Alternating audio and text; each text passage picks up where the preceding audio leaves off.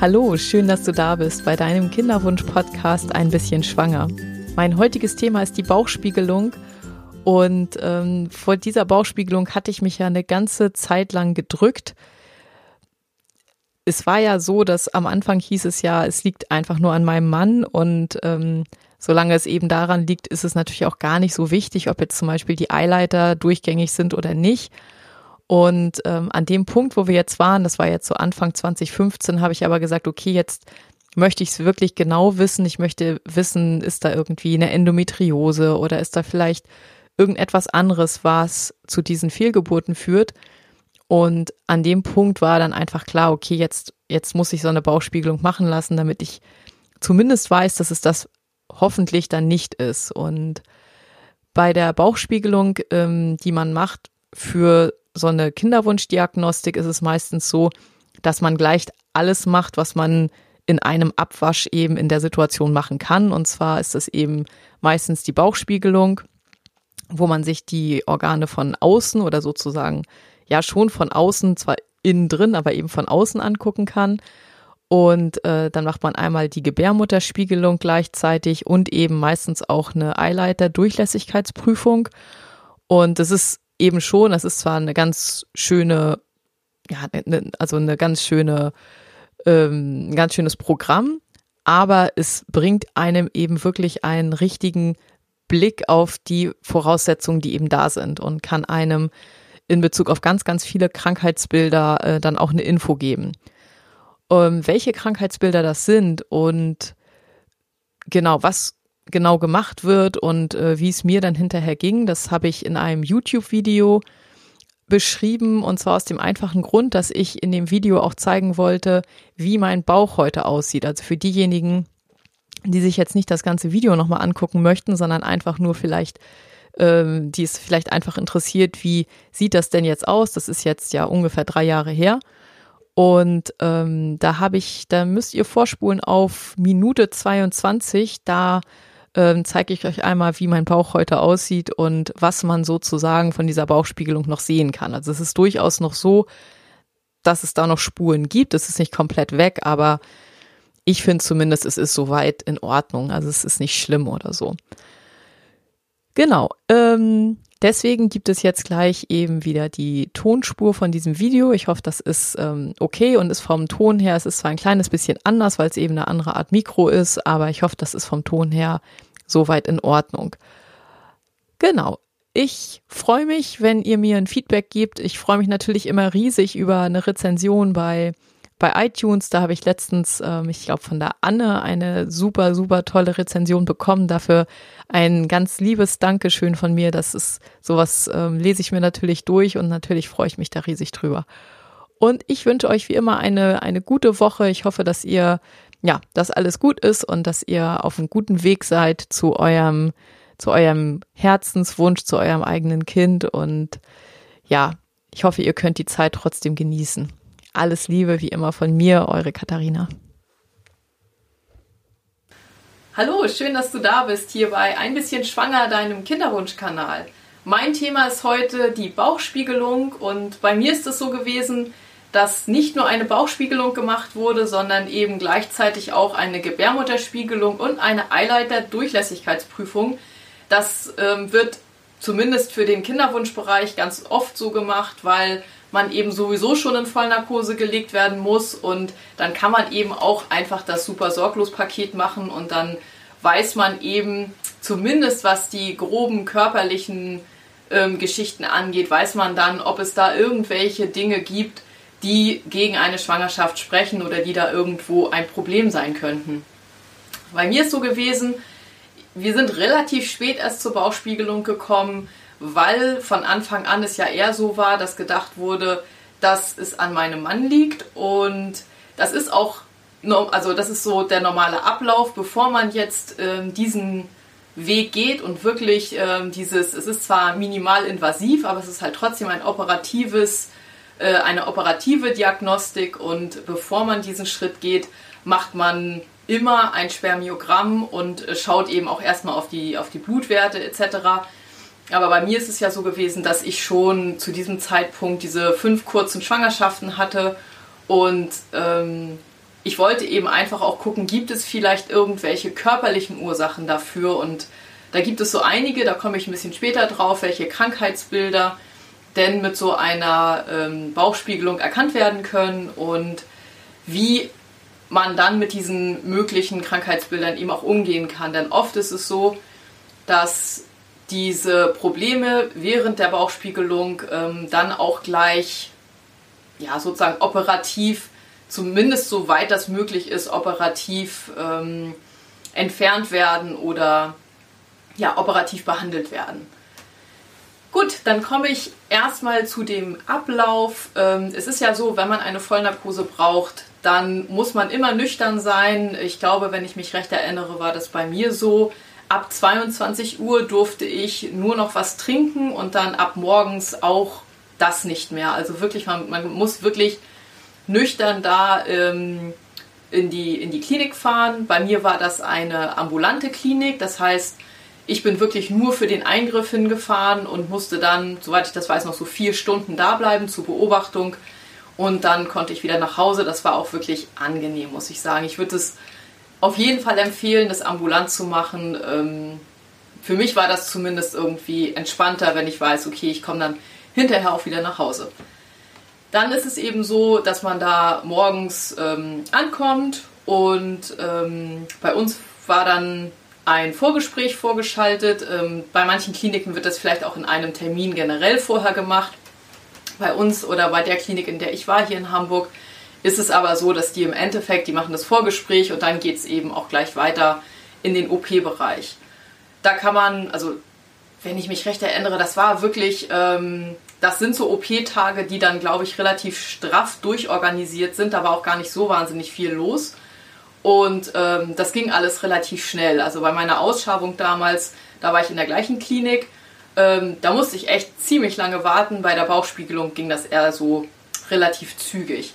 Dann hat man halt das Vorgespräch, da kann man ähm, alle Fragen stellen, man bekommt halt Infos dazu, was genau gemacht wird und ähm, wie die Narkose abläuft etc. Man muss das eben auch, das ist so diese typische Aufklärung, wo einem eben auch gesagt wird, welche Komplikationen können ähm, stattfinden und ja, muss man dann halt unterschreiben, wie das immer so ist. Und dann geht es äh, weiter in den OP-Bereich. Wie immer ausziehen und diesen coolen OP-Kittel, der hinten offen ist, anziehen. Und ja, ganz klassisch ähm, bekommt man als Patient wirklich im Endeffekt nur die Narkose mit. Man kommt irgendwann in OP, bekommt ähm, die ähm, sozusagen den, den Katheter gesetzt, dass äh, die Narkose dann eben eingeleitet werden kann und das war es dann auch. Und was dann passiert ist, dass äh, bei der Bauchspiegelung muss man sich das so vorstellen, dass etwa, also ich zeige das mal, also hier ist so mein Bauchnabel, im unteren Teil des Bauchnabels, ich werde nachher auch noch einmal zeigen, wie das jetzt heute bei mir aussieht, also was sozusagen davon übergeblieben ist. Auf jeden Fall im unteren Teil des Bauchnabels wird ein etwas größerer Schnitt gemacht. Ähm, der ist jetzt nicht riesig, aber es ist eben so, das wird zuerst mit so einer, also mit einer normalen Nadel durchstochen und dann wird da eine etwas, ja, ein etwas größerer, ja, wie soll man das nennen, so, so wie so ein Stab eingeführt. Einfach damit durch diesen Stab die Instrumente eingeführt werden können. Also das Laparoskop, also es ist ein Endoskop. Das heißt, man hat im Endeffekt eine kleine Kamera und äh, eine Lichtquelle. Und ähm, mit dieser Kamera und dieser Lichtquelle kann man eben dann schauen, was da im Bauchraum so los ist. Das heißt, zuerst wird eben so ein Loch gemacht und dann wird durch dieses Loch ähm, CO2 in den Bauchraum ähm, sozusagen hineingedrückt. Das kann man sich so ein bisschen vorstellen, so ein bisschen wie so ein Luftballon. Was man damit erreichen möchte, ist eben, dass sich die ähm, Bauchdecke hebt, dass man sozusagen dann so eine Art Schwangerschaftsbauch bekommt, damit der Arzt eben die Möglichkeit hat, im Bauchraum ähm, mit den Instrumenten umzugehen und sich eben auch alles anzugucken. Damit das für den Bereich Kinderwunsch möglich ist, da muss man ja dann, also wenn man sich das jetzt so vorstellt, liegen ja, liegt der Darm und alles mögliche, also Dick- und Dünndarm liegen ja jetzt auf der Gebärmutter drauf und auf den Eierstöcken oder sind da drumrum. Und da kann man so natürlich nicht so wahnsinnig viel sehen. Deswegen wird man auf dem gynäkologischen Stuhl sozusagen nach hinten gekippt, also mit dem Kopf nach unten Und ähm, der Darm geht dann sozusagen Richtung Lunge und ähm, gibt dann den Blick auf die Gebärmutter und auf die ähm, Eierstöcke und die Eileiter frei. Und dann wird, man hat dann eben diesen einen Schritt, diesen, diesen einen Schnitt, diesen größeren Schnitt im Bereich des Bauchnabels und ähm, im Grunde so neben der Schambehaarung wird, oder wurde bei mir zumindest dann noch ein zweiter kleiner Schnitt gesetzt. Der war, der war wirklich ähm, nicht tragisch, das war relativ winzig und ähm, darüber werden dann eben weitere Instrumente eingeführt. Und dann ist es eben möglich, dass zusammen mit dem oberen Schnitt und dem kleinen Schnitt sich alles angeguckt wird. Dann wird geschaut, können sich die Organe, also zum Beispiel besonders die Eileiter, können die sich ohne Probleme bewegen.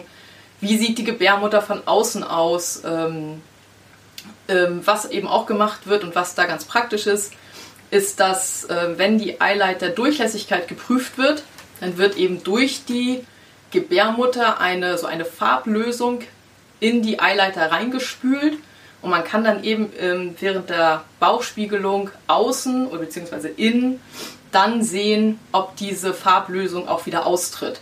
Also sehr praktisches Verfahren. Ähm, Genau, die Gebärmutterspiegelung erkläre ich auch noch mal kurz. Und zwar ist es im Grunde so ein bisschen ähnlich wie die Bauchspiegelung.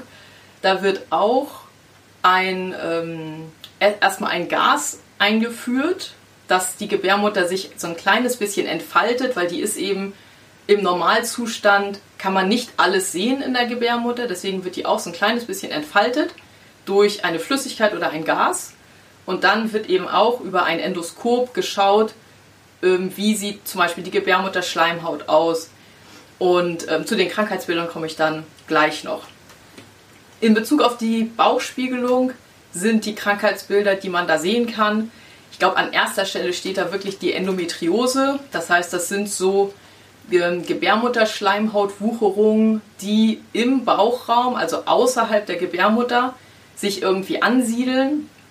Die können eben wenn man sich das zum Beispiel so vorstellt, wenn man ähm, während der Regel jetzt einen Handstand machen würde, zum Beispiel auch beim, beim Yoga ist das so, da soll man zum Beispiel, während man seine Regelblutung hat, auch keine Umkehrhaltung machen. Also keinen Kopfstand, keinen Schulterstand und solche Geschichten, weil eben die ähm, dann Gebärmutterschleimhaut in die Bauchhöhle kommen könnte. So, und diese Gebärmutterschleimhaut kann sich in der Bauchhöhle ansiedeln und dann eben während der Regelblutung außerhalb der Gebärmutter auch zu Blutungen führen. Und das führt dann zu Schmerzen und zu Entzündungsprozessen und ähnlichem. Also Endometriose ist ja auch ein Krankheitsbild, was es wirklich relativ häufig gibt. Das heißt, ähm, hat man sehr, sehr starke Bauchschmerzen äh, während der Regelblutung, ist das auch eine Sache, ähm, wo man wirklich dran denken kann, dass es vielleicht Endometriose ist. War einer meiner Befürchtungen, weil ich ja auch sehr, sehr massive Regelschmerzen immer hatte, und da habe ich gedacht, okay, vielleicht liegt es auch irgendwo daran, dass ich äh, eine Endometriose habe. Was man noch sehen kann bei der Bauchspiegelung, äh, wie gesagt, sehr, sehr gut die, ähm, die äh, Eileiterdurchlässigkeit. Obwohl hier gesagt wird, man kann es zwar normalerweise gut sehen, aber es kann auch sein, dass es irgendwelche anderen Gründe gibt, ähm, weswegen der Eileiter nicht durchlässig ist, obwohl er es eigentlich doch ist. Hört sich ein bisschen schräg an, aber es ist wohl nicht oder es ist wohl öfter aufgefallen, dass in einer Gebärmutter ähm, oder in einer Bauchspiegelung gesagt wurde, der Eileiter ist nicht durchlässig und hinterher ist eben deutlich geworden, dass der Eileiter doch durchlässig ist. Weitere Krankheitsbilder sind zum Beispiel auch Verwachsungen der Eileiter. Das ähm, kann man auch durch die Bauchspiegelung sehen und hat eben bei der Bauchspiegelung auch die Möglichkeit, zum Beispiel die Eileiter äh, nochmal durchzuspülen oder auch ähm, mit Instrumenten wirklich zu versuchen, die äh, möglichen Verklebungen in den Eileitern zu lösen. Das ist eben auch ein Verfahren, was ähm, ja, wo es eigentlich nur hier gibt es eigentlich die Möglichkeit, an den Eileitern ähm, zu versuchen, wirklich die Eileiter von diesen Verklebungen zu lösen. Weit, weitere Dinge sind zum Beispiel auch, ähm, dass man ein Septum haben kann. Ein Septum ist im Endeffekt eine Fehlbildung der Gebärmutter. Das ist, da gibt es unterschiedliche ja sozusagen unterschiedliche Formen. Also es kann eben sein, dass die gesamte Gebärmutter verformt ist. Das kann man von innen, zum Beispiel nur über eine Gebärmutterspiegelung, auch gar nicht unbedingt beurteilen. Deswegen wird es meistens mit einer Bauchspiegelung kombiniert. Und ähm, da wird zuerst geschaut, ist die Gebärmutter von außen, also im Bauchraum, normal geformt. Und dann kann zum Beispiel von innen diese, diese Verformung nur im Bereich ähm, der zum Beispiel Schleimhaut der Gebärmutter kann dann von innen diese, das ist teilweise, man kann sich das so herzförmig vorstellen von innen, dass hier sozusagen so eine Trennwand im Bereich der Gebärmutter ist und diese Trennwand kann dann eben chirurgisch ähm, geöffnet werden, so dass ja das Problem eben behoben ist. Ähm, ein Septum kann zu Fehlgeburten führen. Ähm, also wenn man mehrere Fehlgeburten hatte, dann kann das eben auch an einem Septum liegen. Und ja, ist eben auch die Bauchspiegelung mit einer Kombination Bauchspiegelung, Gebärmutterspiegelung ein äh, gutes Mittel. Weitere Sachen können auch gutartige Tumore sein, ähm, die irgendwie im Bereich der Eileiter oder im Bereich der Gebärmutter wachsen. Die kann man eben auch durch eine Bauchspiegelung erkennen. Die Gebärmutterspiegelung, das ist ja sozusagen dann die Spiegelung von, von innen durch die, durch, ähm, ja, durch die Scheide und dann durch den, ähm, durch den Muttermund.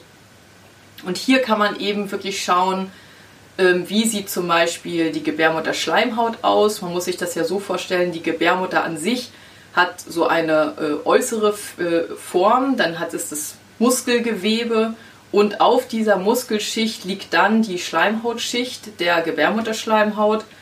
Und da gibt es zum Beispiel die Möglichkeit, dass Muskel, ja sozusagen, dass Muskelteile in die Gebärmutterschleimhaut hereinwuchern. Das sind Myome.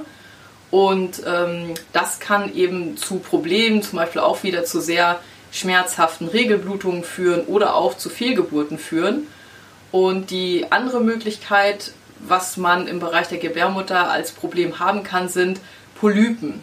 Polypen sind solche Ausstülpungen, ähm, Schleimhautausstülpungen. Und man würde ja eigentlich denken, dass wenn man zum Beispiel auch mal eine Ausschabung gehabt hat oder so, dass äh, Polypen dadurch entfernt werden.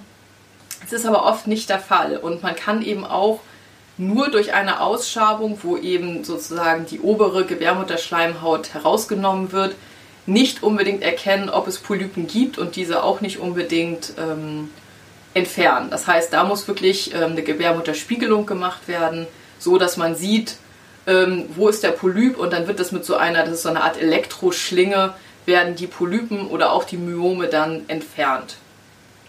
Ähm, was gibt es noch? Zum Beispiel äh, bei einer Gebärmutterspiegelung kann man auch schauen, wenn man einen nicht durchlässigen Eileiter hat, dann kann es sein, dass es sich in diesem nicht durchlässigen Eileiter Flüssigkeit sammelt. Und diese Flüssigkeit kann, man kann sich das so vorstellen, die ist da halt immer in diesem Eileiter drinne.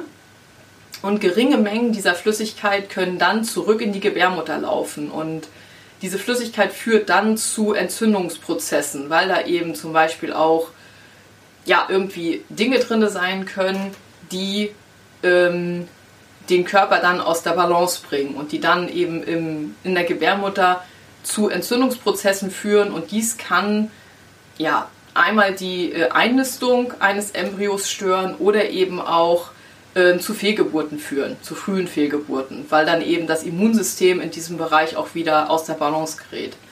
Das nennt man Hydrosalpinx. Ähm, auch so etwas kann im Rahmen so einer kombinierten Bauchspiegelung, Gebärmutterspiegelung ähm, herausgefunden werden. Und dann ist es auch möglich, dass der Eileiter punktiert wird. Das heißt, es wird sozusagen in diesen flüssigkeitsgefüllten Eileiter hereingestochen und die Flüssigkeit abgesaugt.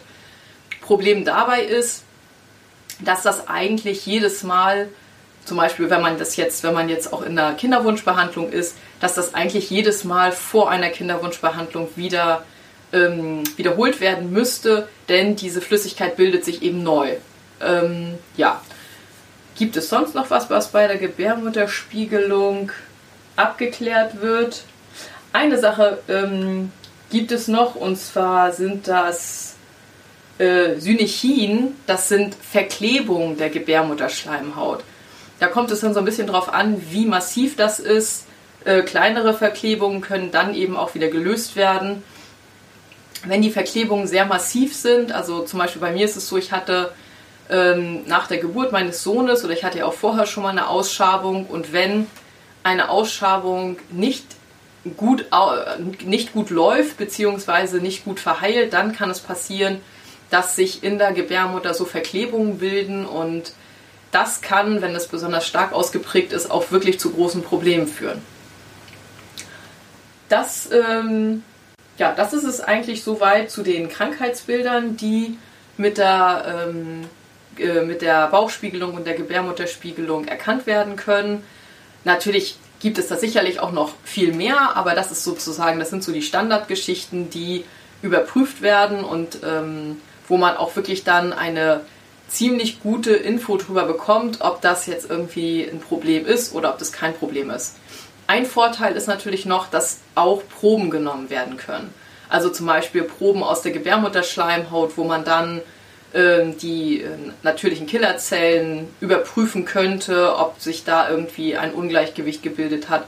Das ist ein zusätzlicher Vorteil, den man, ähm, ja, wenn man dann schon dabei ist, kann man zum Beispiel auch solche äh, weiteren diagnostischen Untersuchungen äh, machen lassen.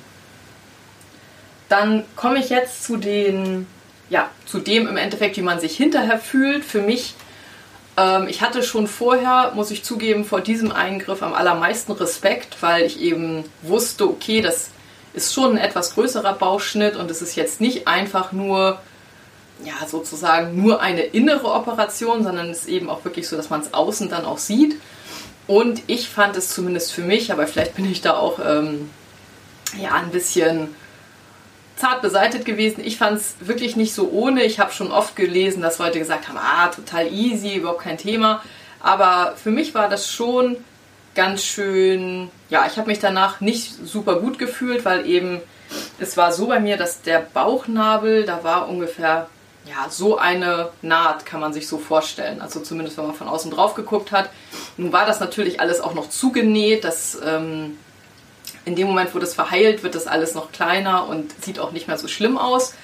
Aber so die ersten, ich würde sagen, die erste Woche war wirklich nicht ohne.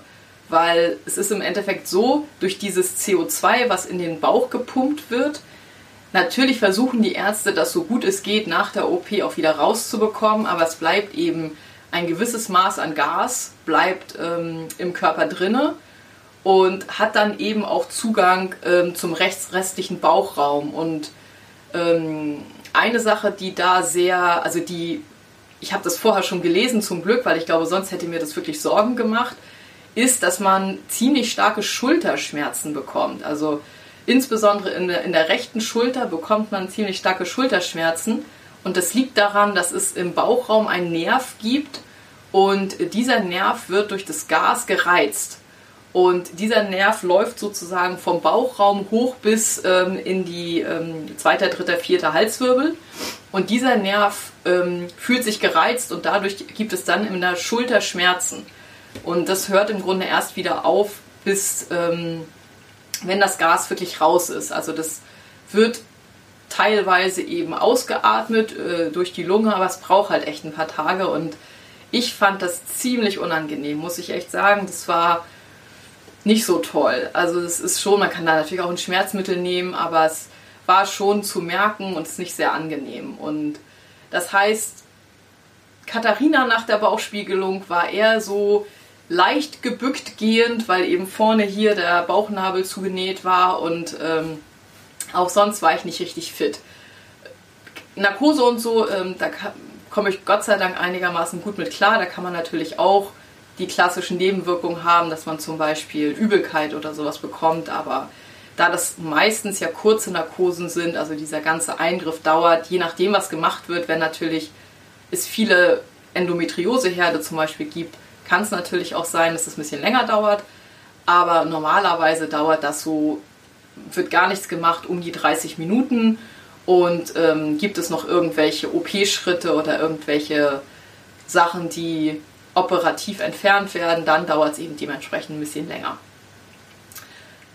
Genau, das war sozusagen, so ist es bei mir abgelaufen. Dann wollte ich jetzt noch mal einmal zeigen, das ist ja vielleicht für den einen oder anderen auch interessant, wie das denn jetzt aussieht. Also man macht sich ja schon so seine Gedanken, äh, wenn ich jetzt so einen Bauchschnitt habe, ähm, wie entwickelt sich das Ganze? Ich muss sagen, direkt nach der OP dachte ich nur, oh shit, Katastrophe, weil es war, es sah wirklich nicht schön aus, besonders im zusammengenähten Zustand sah es nicht toll aus, aber ich kann da wirklich beruhigen, diese kleinen Schnitte, die sind wirklich überhaupt kein Thema.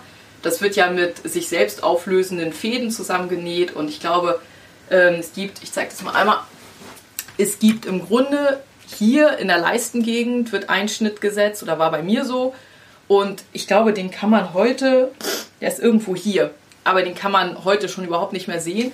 Und der andere Schritt, äh, ich weiß nicht, ich versuche das mal so zu machen, dass man es vielleicht sehen kann. Der andere Schnitt war hier unten im Bauchnabelbereich. Genau, hier ist es halt so ein bisschen dunkler. Das ist das, was man heute noch von der OP erkennt. Und es ist, also für mich, ähm, ich muss sagen, für, für, mich ist das echt total in Ordnung. Das ist, ähm, es ist zwar sichtbar, aber es ist nicht so, dass es ähm, auffällt, wenn man jetzt irgendwie am Strand ist oder so. Also da muss man sich echt keinen Kopf machen. Das entwickelt sich alles wieder und es geht auch alles wieder zurück. Ja, das ähm, soll es heute zum Thema Bauchspiegelung, Gebärmutterspiegelung ähm, gewesen sein. Bei mir war das Ergebnis, dass, ähm, also ich glaube, ich hatte ein ganz bisschen Endometrioseherde, das wurde dann gleich verödet, also es wird sozusagen heiß gemacht und dann äh, baut sich das wieder ab. Und sonst war alles okay. Also das hat mich auf jeden Fall naja, man kann das ja immer positiv oder negativ sehen. Man kann einerseits sagen, okay, ich hätte eigentlich auch gerne irgendwie eine ähm, Diagnose gehabt, weil dann hätte ich wieder einen Ansatzpunkt gehabt, wo, wo ich vielleicht was tun kann. Aber andererseits ist man natürlich schon froh, wenn es heißt, hey, es ist, das ist nicht der Punkt. Also daran hat es nicht gelegen.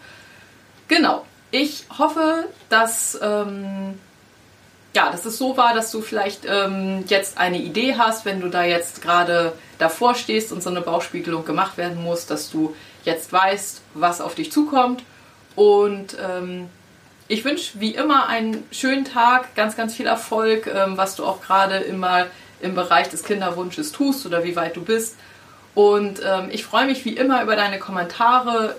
Schreib mir gerne auch irgendwie eine E-Mail oder verbinde dich mit mir bei Instagram. Und ähm, ja, schreib mir einfach, ähm, ob dir das Video geholfen hat oder vielleicht auch Themenwünsche, was für Themen du dir mal wünschen würdest, die ich hier ähm, im Kanal ähm, anspreche. Auf jeden Fall von mir einen schönen Tag und wie immer alles Liebe, eure Katharina.